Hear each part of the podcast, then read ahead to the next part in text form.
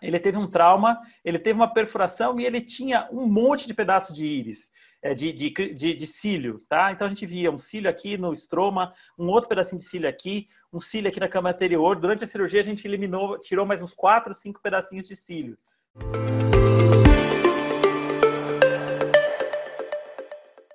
Infelizmente, obviamente, vão ter casos que vão chegar para a gente é, perdidos, né? Infelizmente, nesse quadro aqui, um quadro onde o olho foi praticamente explodido, é um quadro que a gente tem muito pouco o que fazer, tá? Mas a gente sempre tenta, de alguma maneira, ver o que é possível fazer por esse olho. Mas nos quadros menos graves, é importante a gente fazer o diagnóstico precoce, entender o que está acontecendo.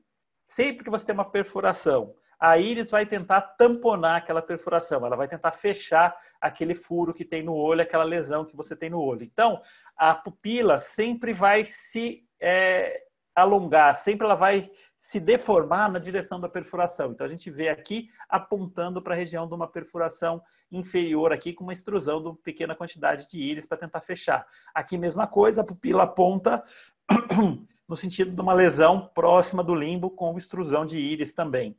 Outro quadro parecido, você vê a pupila aponta para a gente onde está a perfuração. Aqui uma perfuração limbo-escleral, estendendo um pouquinho para trás, tá? Então a gente precisa estar tá atento a esses sinais.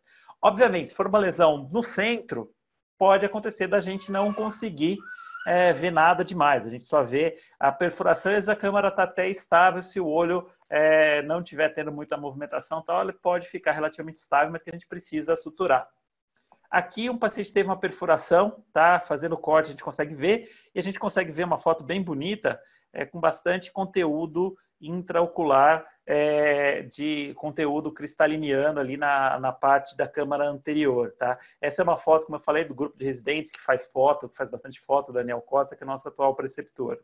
Esse quadro aqui foi um paciente que a gente operou no pronto-socorro, no plantão, ele teve um trauma, ele teve uma perfuração e ele tinha um monte de pedaço de íris, é, de, de, de, de, cílio, tá? Então a gente via um cílio aqui no estroma, um outro pedacinho de cílio aqui, um cílio aqui na cama anterior. Durante a cirurgia a gente eliminou, tirou mais uns quatro, cinco pedacinhos de cílio, tá? Esse é o resultado final da cirurgia, tá? Uma lesão bem tranquila, a gente conseguiu com com dois pontinhos só, evitando pegar o eixo óptico, a gente conseguiu resolver o problema dele. Mas qual não foi nossa surpresa? Aqui, o paciente tardiamente operado, tá?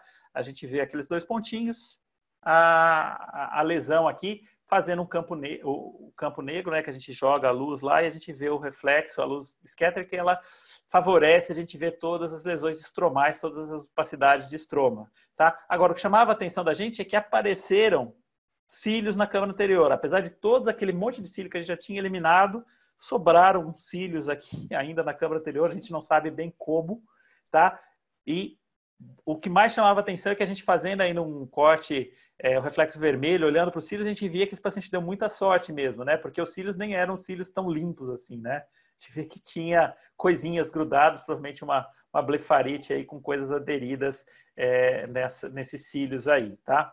Aqui um outro caso com cílio no estroma da córnea, tá? Esse mesmo caso com corte diferente, a gente vê que a gente precisa fazer todas essas incidências e mexer com essa com a nossa luz para poder enxergar da melhor maneira possível e ver se a profundidade que está essa lesão, se ela já está na câmara anterior, para saber se a gente precisa ou não remover de novo, um quadro é, de queimadura que a gente tem aqui também, com a presença que a gente falou daqueles depósitos extensos, né, no, na, sobre, a pálpebra, sobre a pálpebra superior, tá? A gente vê que forma, parece até que tem um, um tecido ali, né, que é uma coisa esbranquiçada. Aqui uma foto bem diferente, bem interessante, um paciente que teve um, um trauma e fez aquela catarata, né, essa aqui é um, um trauma por choque elétrico. O paciente fez esse, essa catarata aí diferente Paciente com corpo estranho já, de longa duração no olho, a gente vê essa cor amarelada, meio esverdeada do olho, por toxicidade mesmo.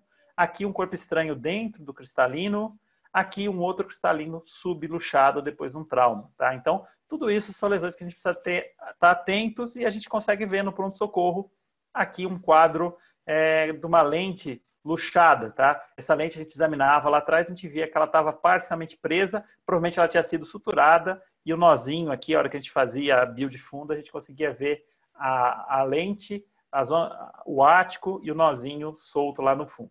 Pedro, é, perguntaram aqui se no caso dos cílios foi novamente reabordado para retirar os cílios ou só observou?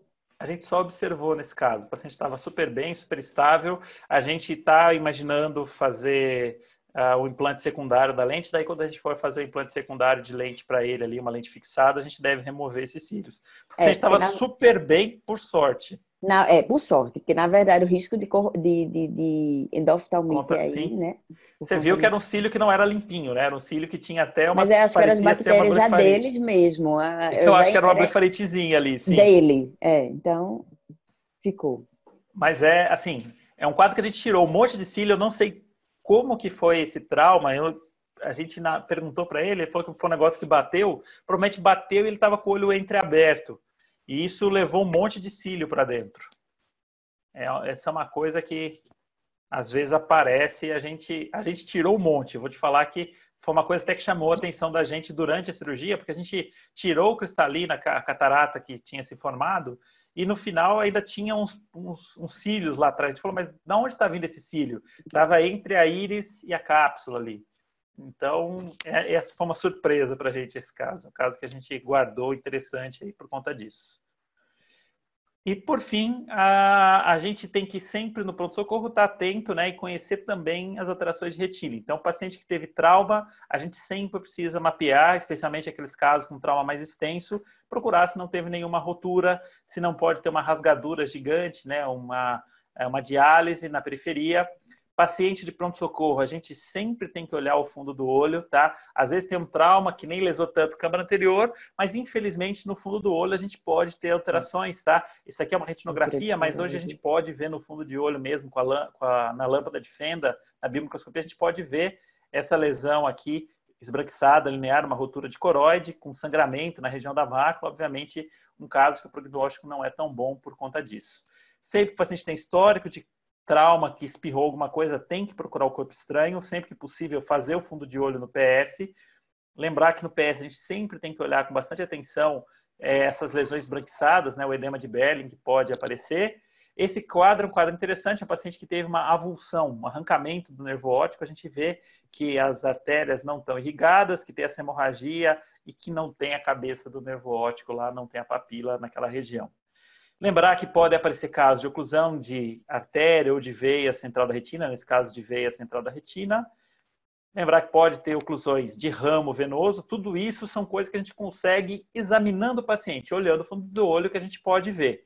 Tá? Aqui o quadro de uma oclusão de artéria central, esse aspecto esbranquiçado da retina, as artérias todas muito fininhas, quadros infecciosos com infiltração da retina, quadros que você tem uma infiltração, uma exudação no polo posterior, com alterações vasculares, tudo isso são coisas que a gente pode, que a gente vê no fundo do olho, edema de nervo óptico com hemorragias, e hoje em dia a gente pode é, ver o, o, fundo do olho, é, a gente pode documentar não só na lâmpada de fenda, né? A gente consegue fazer é, com a, o próprio telefone celular e uma lente de 20 dioptria, a gente consegue fazer o exame, a foto do fundo do olho. Então, aqui um paciente que ele teve uma, um histórico de que ele teve uma tosse muito forte e apareceu esse pontinho hemorrágico por uma valsalva, esse pontinho hemorrágico bem na região da mácula. Recuperou super bem, colega médico nosso, mas que correu tudo bem, mas que eu trouxe essa imagem interessante para documentar, mostrando para vocês como é feito o exame, tá? Então, eu vou filmando, escolho a melhor imagem aqui para ficar para vocês, tá? E a gente consegue ter uma boa documentação. Aqui alguns exemplos, tá? Esse paciente ele teve um trauma, tinha esse esse laivinho de sangue aqui, tinha essa hemorragia aqui que a gente via. Aqui o paciente com uma DMRI, uma membrana que sangrou, tá? Essa aqui é uma foto, não consigo, infelizmente, sempre esse tipo de foto, tá? Mas esse caso aqui eu dei sorte, consegui uma foto bem bonita.